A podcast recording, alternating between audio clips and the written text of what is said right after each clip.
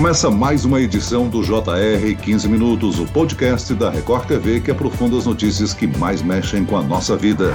Uma denúncia exclusiva do Jornal da Record revela uma história chocante. O Ministério Público do Rio de Janeiro denunciou os pais e o tio de uma menina que teria sido vendida aos 12 anos. O suspeito de comprar a menina é o tio dela, que vivia na mesma rua da família, num bairro de classe média alta, na Ilha do Governador. Segundo a denúncia, a adolescente teria ido morar morar com o tio que dava presentes e viagens à família em troca da companhia da criança. Ela teria sofrido abusos sexuais e o acusado e os pais negam tudo, mas a prisão preventiva já foi pedida à justiça. Eu converso agora com o promotor do Ministério Público do Rio de Janeiro que fez a denúncia deste crime, Dr. Sauei Lai. Bem-vindo, doutor. Olá a todos. E quem nos acompanha nessa entrevista é o jornalista investigativo da Record TV no Rio de Janeiro, Lucas Rocha. Olá, Lucas. Olá, Celso, tudo bem? Bem, a história realmente é chocante, principalmente porque a suspeita é de que vários integrantes da família possam estar envolvidos. Tudo começou alguns anos atrás, né, doutor? Vamos contar a história para quem está nos ouvindo. A menina, ela era sobrinha do estuprador e ela com 12 anos de idade e ele, por sua vez, aos 54, começou a ter uma relação com ela. Inicialmente era uma relação abusiva, ela não estava consentindo com a prática de sexos orais, alisamento, embora não tenha tido uma penetração vaginal. Isso configura crime, crime de abuso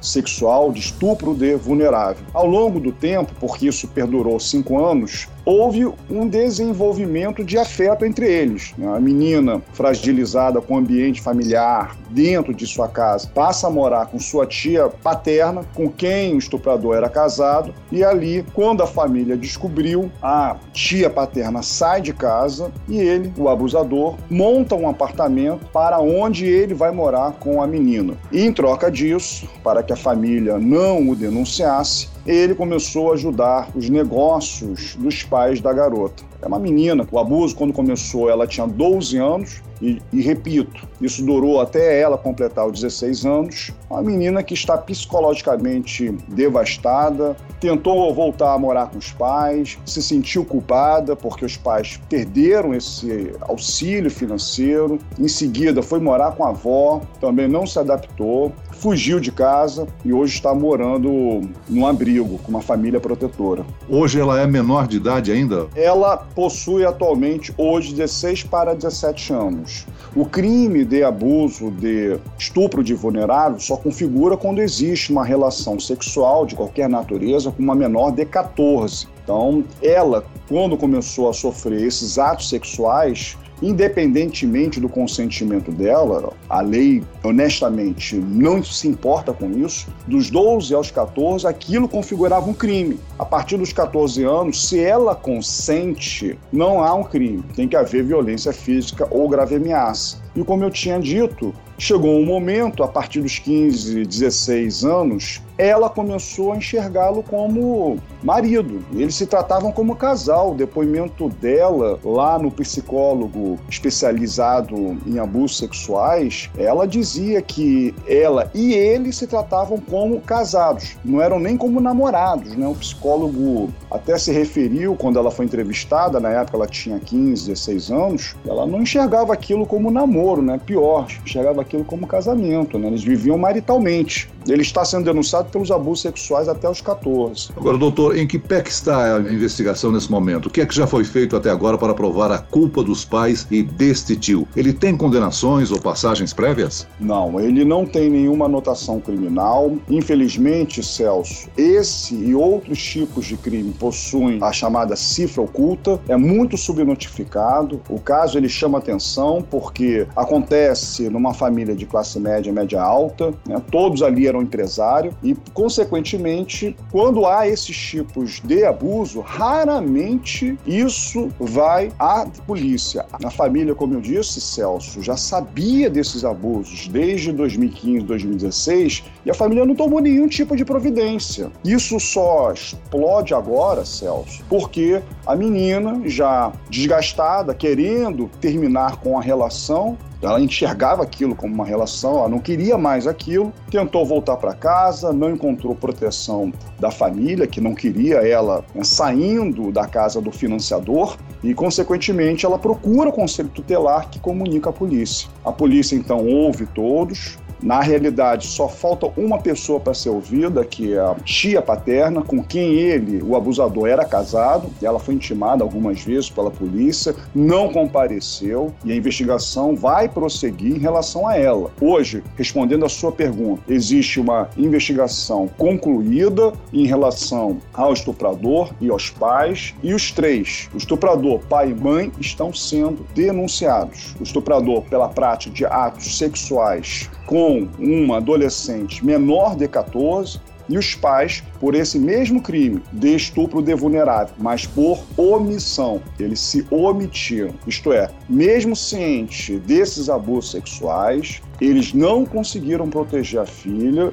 não procuraram a polícia e essa relação tóxica, essa relação abusiva, criminosa, perdurou até o ano passado. É sem dúvida alguma algo chocante e dá para imaginar a dor psicológica que essa menina está sofrendo, né? Agora, Lucas, conta pra gente como é que foi a produção dessa reportagem exclusiva para o jornalismo da Record TV. Quais materiais você teve acesso? Ô Celso, foi uma produção muito longa, uma produção muito longa e cuidadosa. Justamente por isso que o doutor falou, nós estamos contando a história de uma criança adolescente que começou a ser abusada aos 12 anos de idade e ela completa 18 anos agora no mês de abril. Para a gente construir essa matéria, durante todos os dias, a gente analisou e leu depoimentos, relatos e até, Celso, fotos dentro de um elevador, em um restaurante, em viagens internacionais e nacionais, coisas coisas que para o público, para quem observasse aquela cena, teria certeza que aquela ali era apenas mais uma família normal, que nada estaria acontecendo dentro daquela casa. E pelo que a gente viu na investigação, a coisa não era bem dessa forma, né? E agora eu aproveito para perguntar para o promotor. Você certamente conversou com a vítima. Qual a situação dela nesse momento psicológica e familiar? Ela está morando hoje na ilha do governador ainda ou está longe da sua antiga residência? A vítima ela está emocionalmente e psicologicamente devastada. Às vezes ela mora com a mãe, ela se sente desprotegida, vai morar com o pai. Às vezes tem crises nervosas, vai residir com a avó. A situação atual dela, ela está numa família protetora, designada pelo Estado. Ela não está mais com a família biológica dela, mas de novo, é uma pessoa que foi abusada dos 12 aos 16 nunca contou com uma real proteção da família biológica e, obviamente, Lucas, infelizmente, ela atravessa momentos de crise, de ansiedade, de surtos e ela foge frequentemente das casas. Eu espero que ela encontre, dentro do possível, uma paz, uma tranquilidade para poder reconstruir a sua vida. Né? Doutor Sauei, qual é o depoimento dos pais com relação à, à denúncia? Os pais, eles dizem que souberam do abuso sexual, mas que tomaram uma decisão familiar de não contar à polícia. Disseram que quando eles descobriram, em 2016, que a filha estava sendo estuprada, o tio teria pedido desculpas e, a partir de então, como eles trabalhavam muito, resolveram dar um voto de confiança. Em nenhum momento eles, obviamente, vão admitir né, que não procuraram a polícia porque receberam ajuda financeira. Mas a polícia teve a perspicácia de perguntar se, depois desse episódio, eles receberam aporte financeiro ou não, e eles acabaram admitindo, embora eles aleguem que não há nenhum nexo né, entre a omissão deles e essa ajuda financeira. Mas, coincidentemente, depois da descoberta e depois do perdão, entre aspas, os pais da menina começam a receber ajuda financeira por parte do estuprador. Doutor, quando a gente fala de ajuda financeira, a gente está falando de exatamente o quê? Eram presentes, eram repasses Não. mensais de diferentes valores, era o quê? É ajuda financeira, todo tipo de apoio. Nós temos é, fotos de viagens, presentes, né? E não só isso, pagamento de dívidas, né? E isso acontece em todas as camadas sociais, independentemente do nível econômico dos envolvidos. E aqui nós temos um caso, né? Pessoas pessoas que são empresárias. E, no caso dos pais da vítima, os negócios estavam indo mal e o autor do fato, o abusador, resolveu injetar dinheiro. Salvo engano, salvo engano, no seu depoimento, o próprio autor do fato, ele diz que poucos dias antes de ele ir à delegacia, os pais pediram mais 6 mil reais para pagar débitos do carro da família.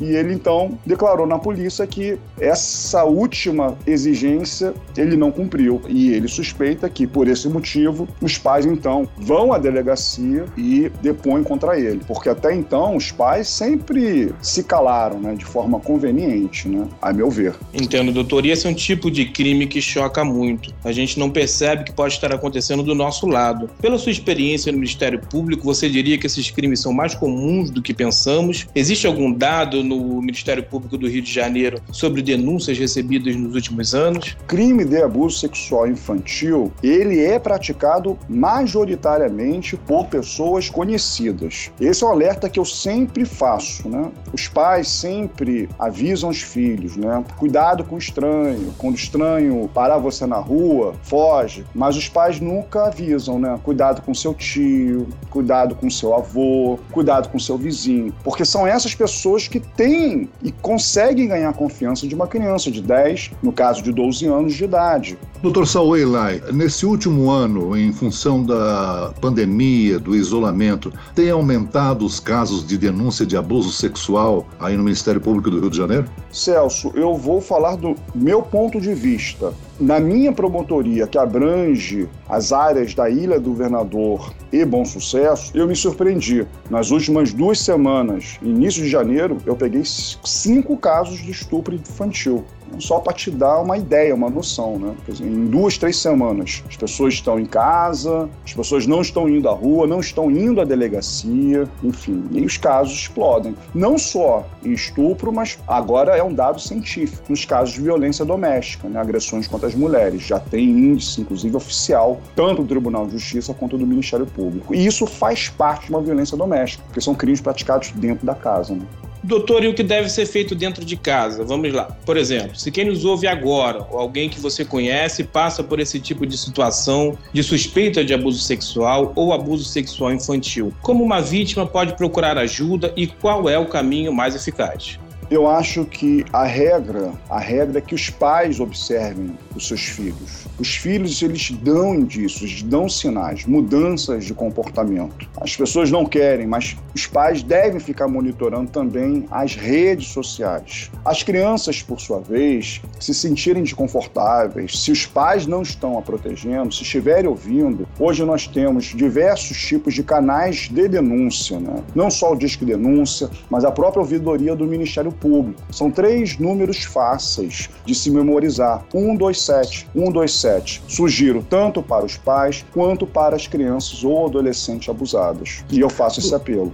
Doutor Sauei, qual a previsão de julgamento dessas pessoas envolvidas nesse crime? A denúncia, Celso, ela foi oferecida na data de ontem. O juiz ele tem cinco dias para um receber ou não a denúncia, dois decretar ou não a prisão preventiva dos denunciados. Em seguida, todos eles terão oportunidade de dar a sua própria versão perante o juiz. Em média, em média, seis meses a um ano, o juiz ele pode então sentenciar. Claro, o Brasil é um país com profusão de recursos. Consequentemente, haverá, eventualmente e possivelmente, interposição de recursos para o Tribunal de Justiça da Capital, Superior Tribunal de Justiça e Supremo Tribunal Federal em Brasília.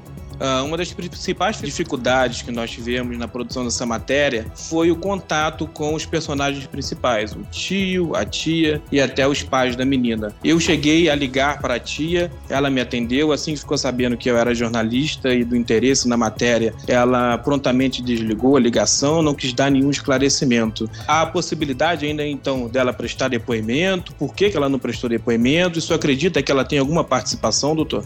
Ela não prestou declarações na polícia. Pelo contrário, ela também foi intimada pela polícia e não compareceu. E como eu expliquei, a investigação ela se encerra em relação ao estuprador e aos pais. A conduta dessa tia, que está se ocultando, ela será apurada ainda pela polícia e pelo Ministério Público. No final, poderemos arquivar, se não houver nenhuma prova de participação dela nesses abusos, ou ela pode ser objeto de uma nova denúncia. E realmente, você pontuou uma parte extremamente chocante: a dificuldade de ouvir os envolvidos. É, eles se fecharam, o que é raro, porque normalmente os pais, quando descobrem, ficam chocados, revoltados e procuram polícia. Esses pais não, porque o Ministério Público entende porque eles receberam ajuda financeira do estuprador. Ao invés de cumprir uma obrigação, não só legal, mas uma obrigação natural de proteger a própria prole, a própria filha. Muito bem, nós chegamos ao fim desta edição do 15 Minutos. Eu quero agradecer a participação do promotor do Ministério Público do Rio de Janeiro e seu empenho na denúncia desse caso,